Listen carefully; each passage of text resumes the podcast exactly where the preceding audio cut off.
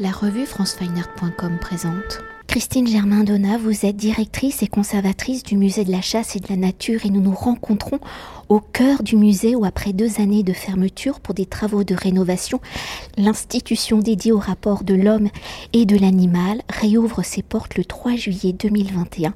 Une réouverture accompagnée d'une exposition temporaire, La valise d'Orphée de Damien de Roubaix réalisée sous le commissariat de Johanna Chevalier. Alors créé par François et Jacqueline Sommer depuis son ouverture en 1967, le musée de la chasse et de la nature a déjà connu plusieurs métamorphoses, des métamorphoses liées à son architecture, à l'histoire et à l'évolution de ses collections, constituées de plusieurs hôtels, le premier celui de Guénégo, construit au milieu du XVIIe siècle par l'architecte François Mansart. Le second est l'hôtel de Montgelat, construit au début du XVIIIe siècle par l'architecte Nicolas Liévin, acquis par le musée en 2002. Une acquisition qui va permettre au musée de déployer ses collections sous la direction de Claude Dantenès, conservateur du musée durant 23 ans. Le musée a approfondi le rapport singulier de l'homme et de l'animal, de son rapport à son environnement, de sa relation à la nature. Alors dans un premier temps pour s'attarder sur la nouvelle métamorphose du musée après la rénovation de l'hôtel Guénégo au milieu des années 1960, alors menacé de démolition, puis de sa première expansion en 2004-2007 avec l'acquisition et la restauration, je le rappelle, de l'hôtel de Montgelat.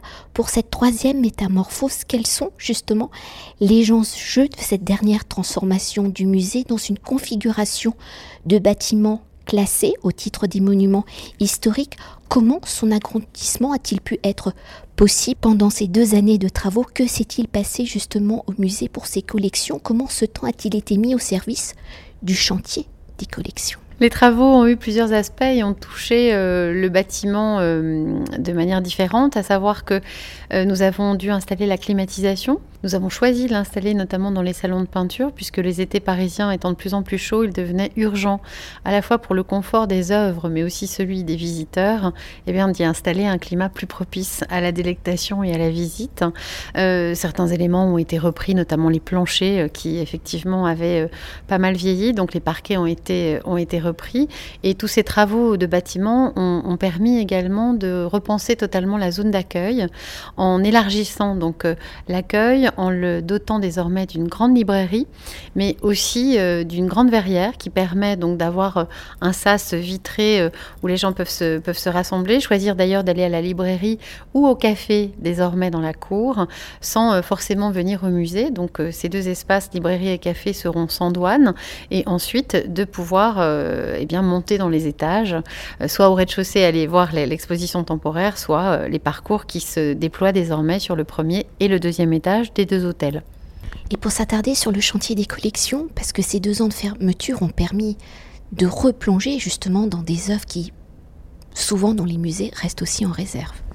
Cette période de fermeture a été extrêmement propice au chantier des collections, puisque d'abord nous avons à peu près 5000 items dans la collection, dont la moitié euh, sont exposés. Donc euh, les œuvres ont été démontées, un bilan sanitaire a été réalisé, euh, des photographies bien entendu, et puis euh, nous avons euh, choisi par l'eau de, réaliser des nettoyages ou des restaurations.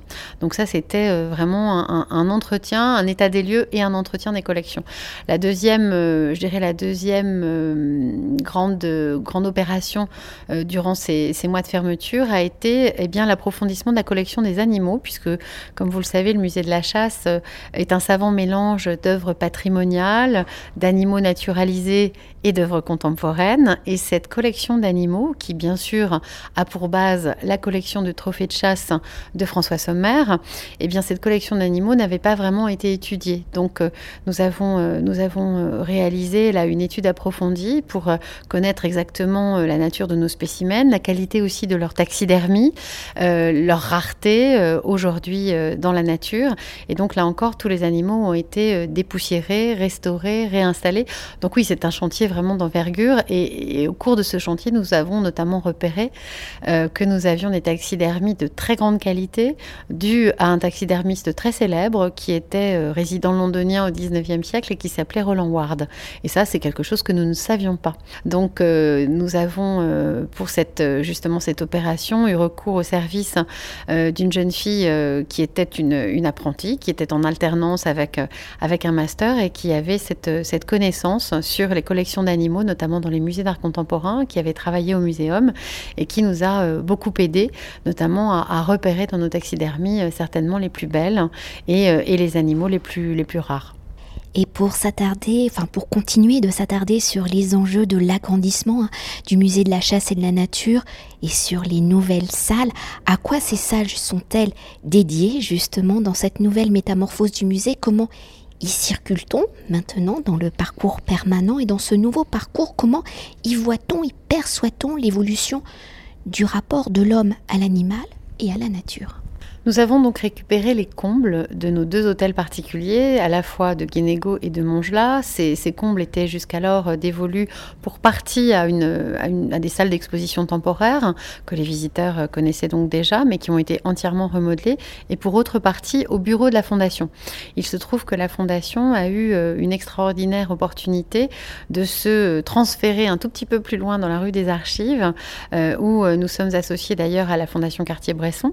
Donc les bureaux une fois évacué, et eh bien tout cet espace sous comble a été euh, dévolu euh, au musée. Donc nous avons gagné 250 mètres carrés d'exposition, ce qui n'est pas rien à notre échelle, puisqu'on a gagné quasiment un tiers en superficie. Donc c'est formidable. Et il nous est apparu que si le premier étage euh, traitait fort à propos et, avec beaucoup de pertinence du rapport de l'homme à l'animal au travers des siècles, donc on commence à l'Antiquité et on finit au 20e, 21e siècle, et eh bien que cette, ce rapport de l'homme à l'animal était encore un rapport souvent euh, euh, jugé depuis, euh, je dirais, la place de l'homme. Donc on était dans un rapport bilatéral où effectivement on se valorise avec son chien de chasse, on se valorise avec ce superbe cerf qui va être la proie du jour.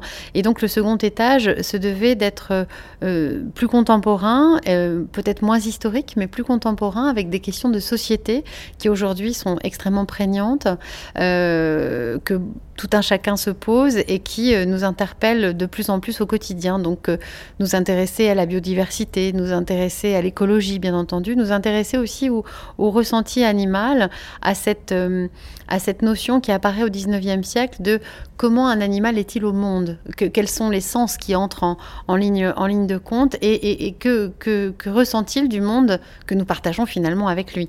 Et puis enfin une, une ouverture au dernier étage sur les civilisations autres que les civilisations européennes.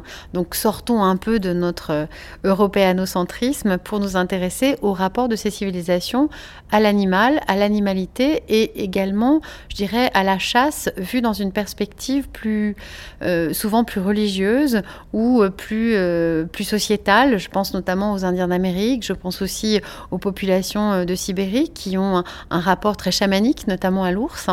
Donc tout cela, ce sont des, questionnements euh, nouveau, totalement contemporain, d'actualité, où, euh, chacun, eh bien, euh, dans ses salles, peut être en présence d'une œuvre qui l'interpelle particulièrement, qui va résonner en lui, et tous ces propos qui ont l'air d'être un petit peu plus philosophiques et peut-être plus scientifiques parfois, sont totalement détaillés dans des fiches de salle, même si pour nous, encore une fois, le primat est toujours donné à la poésie et à la qualité artistique des œuvres que nous présentons.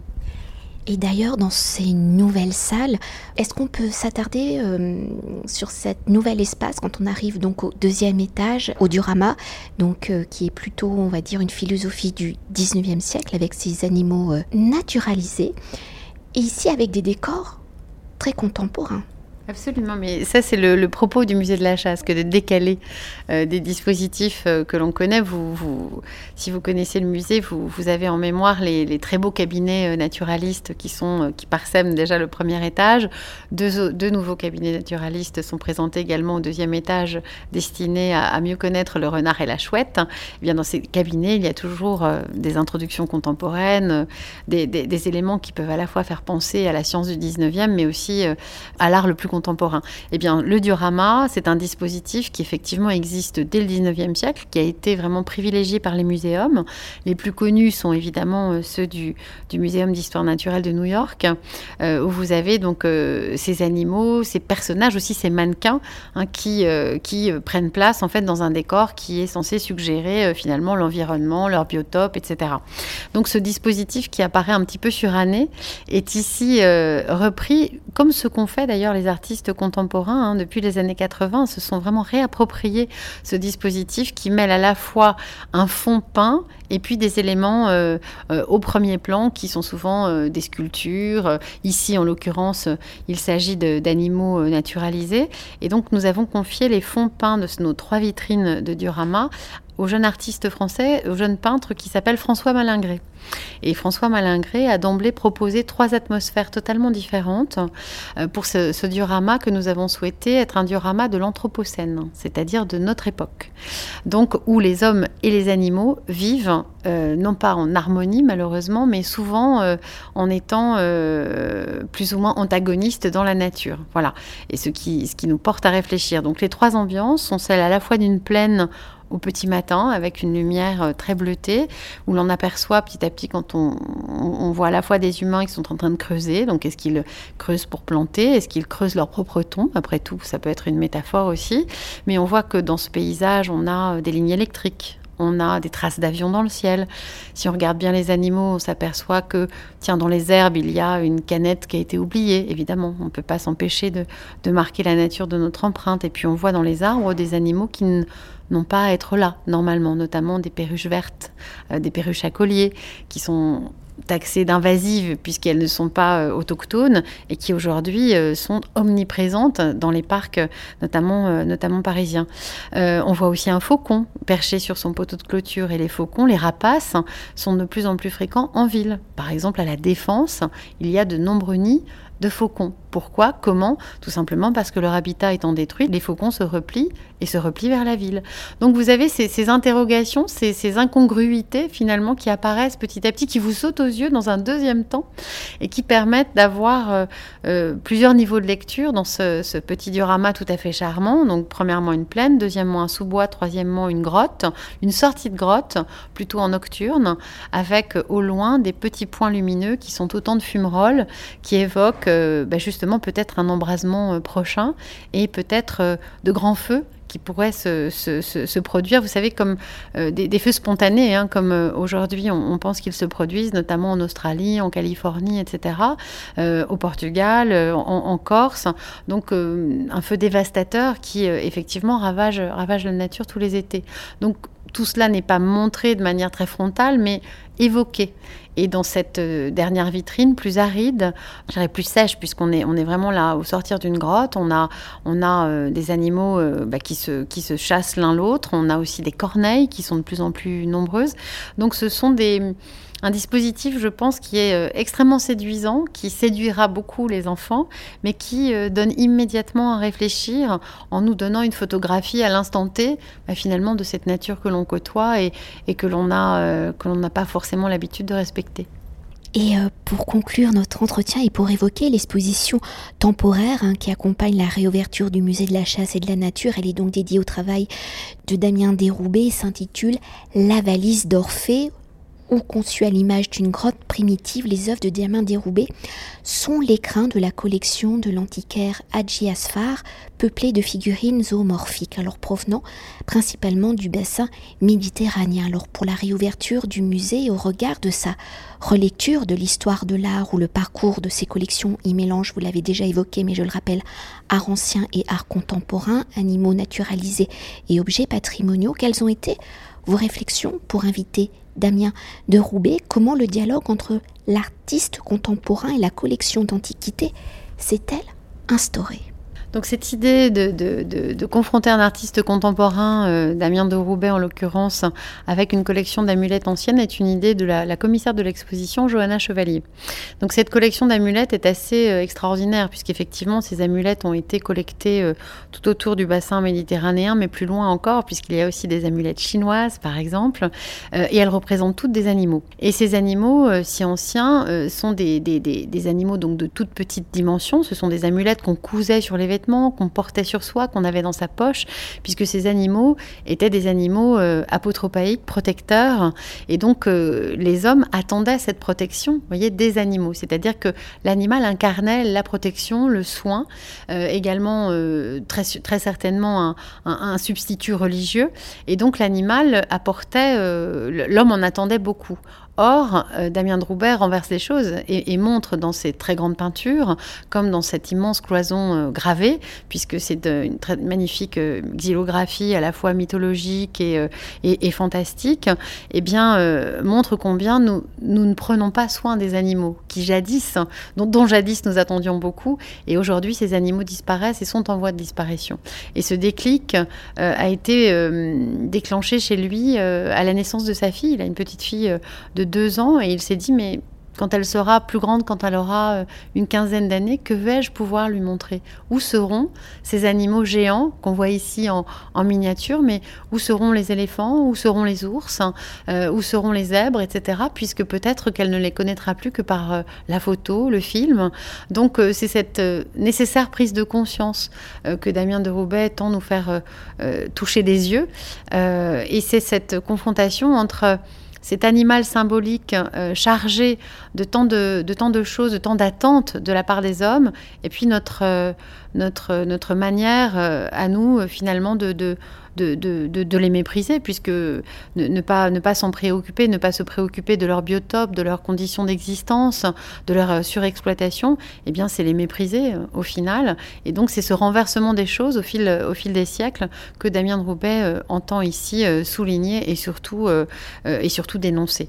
Donc c'est une, euh, c'est une exposition effectivement dans une atmosphère un peu sombre, puisqu'il rappelle aussi que euh, les, premiers, les premiers éléments peints dans les grottes préhistoriques étaient des animaux. Donc euh, là encore, une révérence des hommes pour les animaux qu'il semble que nous ayons perdu au fil du temps. D'ailleurs, pour rebondir sur la dimension de la grotte, donc il y a un plafond peint et ces animaux nous observent et en dessous il y a aussi des sculptures qui sont des totem. Et donc il y a tout ce jeu de, croyances aussi qui s'entremêlent.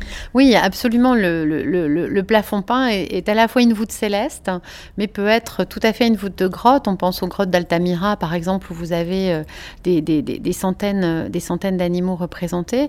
Et euh, quand vous regardez ce plafond peint, vous avez euh, un savant mélange entre des animaux en voie de disparition, de grands, de grands animaux, mais aussi des animaux symboliques comme la chimère d'Arezzo, par exemple cette magnifique sublime bronze étrusque qui est un, mélange de lion, de chèvre et de serpent.